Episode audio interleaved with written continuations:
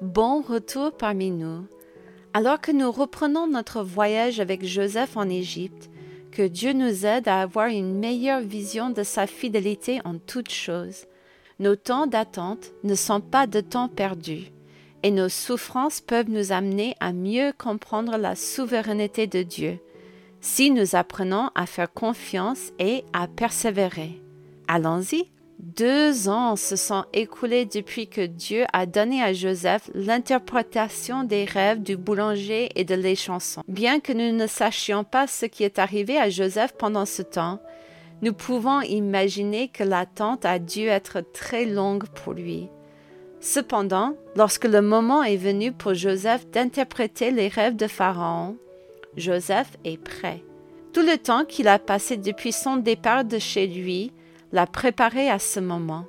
Sa fidélité à Dieu pendant ses souffrances et les traitements injustes qu'il a subis l'ont rendu plus fort dans sa foi.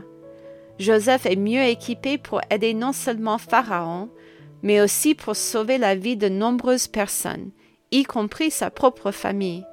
Les plans et les voies de Dieu étaient définitivement plus grands que tout ce que Joseph ou ses frères auraient pu imaginer.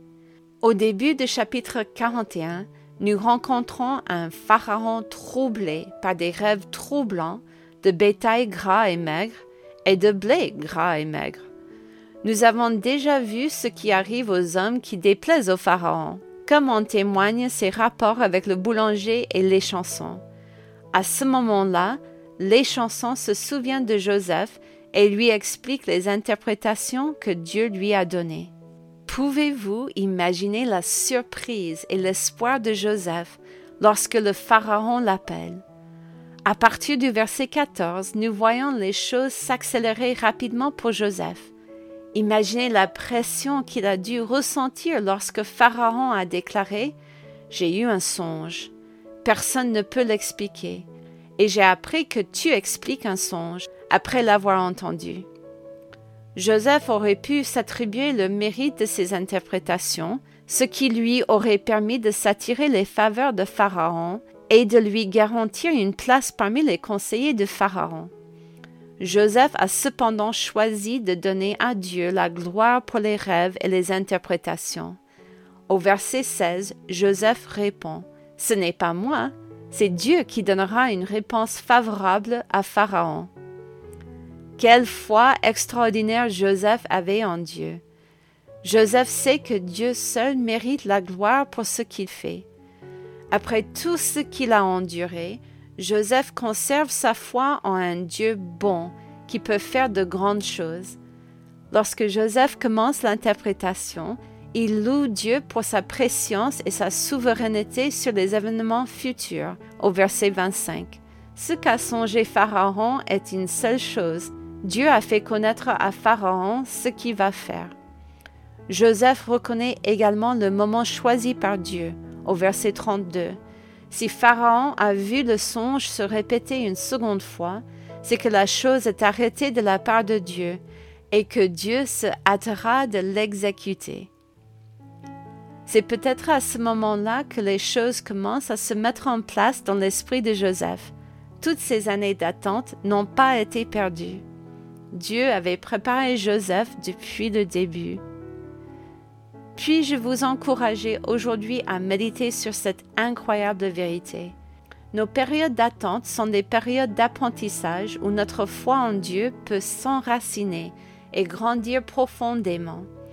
Nos souffrances sont loin d'être agréables, mais si nous restons proches de Dieu pendant ces moments difficiles, nous pouvons devenir plus forts dans notre connaissance de lui. Apprenons à louer Dieu, même dans les moments d'attente.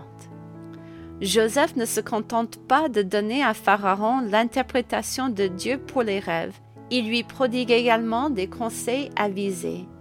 Dans les versets 32 à 33, Joseph encourage Pharaon. Maintenant que Pharaon choisisse un homme intelligent et sage et qu'il le mette à la tête du pays d'Égypte que Pharaon établisse des commissaires sur le pays pour lever un cinquième des récoltes de l'Égypte pendant les sept années d'abondance.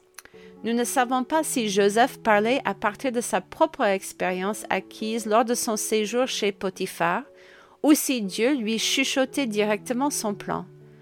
Quoi qu'il en soit, le cœur de Pharaon s'est ému et s'est exclamé au verset 38 à 40. Trouverions-nous un homme comme celui-ci, ayant en lui l'Esprit de Dieu?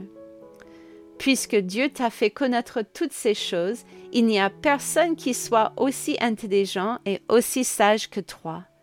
Je t'établis sur ma maison, et tout mon peuple obéira à tes ordres le trône seul m'élèvera au-dessus de toi.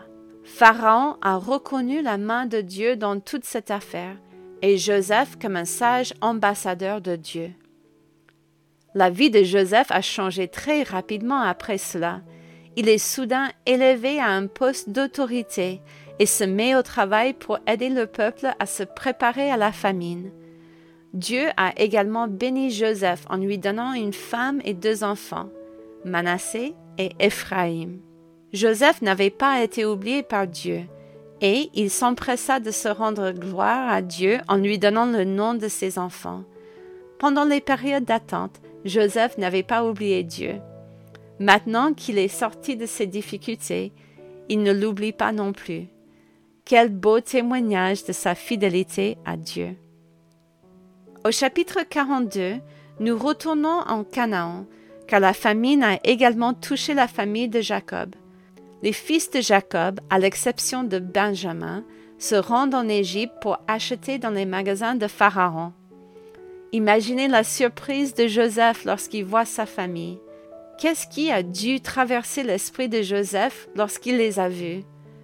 Nous ne savons pas ce qu'il a pensé, mais nous savons qu'il les a traités avec une grâce étonnante, compte tenu des circonstances. Joseph a exigé que ses frères reviennent avec Benjamin, retenant Siméon prisonnier jusqu'à ce qu'il revienne. Joseph testait-il leur fidélité de la même manière qu'il avait été testé lui-même, ou est-ce simplement un moyen de s'assurer que ses frères reviendraient? Quoi qu'il en soit, la conscience des frères est piquée au verset 21. Oui, nous avons été coupables envers notre frère, car nous avons vu l'angoisse de son âme quand il nous demandait grâce et nous ne l'avons pas écouté. C'est pour cela que cette affliction nous arrive. Ce qui est considéré comme un châtiment de Dieu pour leurs actions pécheresses envers Joseph était en fait un acte de grâce de la part de Dieu. C'était le plan de Dieu pour sauver la famille d'Israël et pour poursuivre ses plans de délivrance à l'avenir. Puissions-nous ne jamais oublier que les voies et les temps de Dieu sont tellement plus grands que les nôtres, et puissions-nous apprendre à lui faire davantage confiance. Jacob n'est pas du tout encouragé par la tournure des événements. Il se blâme pour tout ce qui se passe, comme nous le lisons au verset 36. Vous me privez de mes enfants. Joseph n'est plus, Siméon n'est plus, et vous prenez Benjamin, c'est sur moi que tout cela retombe. Ce que Jacob ne réalise pas encore, c'est que le plan de Dieu est en marche depuis le moment où les frères ont vendu Joseph en esclavage jusqu'à cette famine et l'emprisonnement de Siméon. Comme nous le verrons la prochaine fois, Dieu révélera son plan de grâce incroyable à Joseph, à ses frères et même à Jacob lui-même. D'ici là, puissions-nous, comme les autres participants au passage d'aujourd'hui, apprenons à faire davantage confiance à Dieu dans les moments d'attente. Dieu est toujours à l'œuvre, même lorsque nous ne le voyons pas. Apprenons à nous accrocher à lui et à croire les promesses qu'il nous fait. À la prochaine!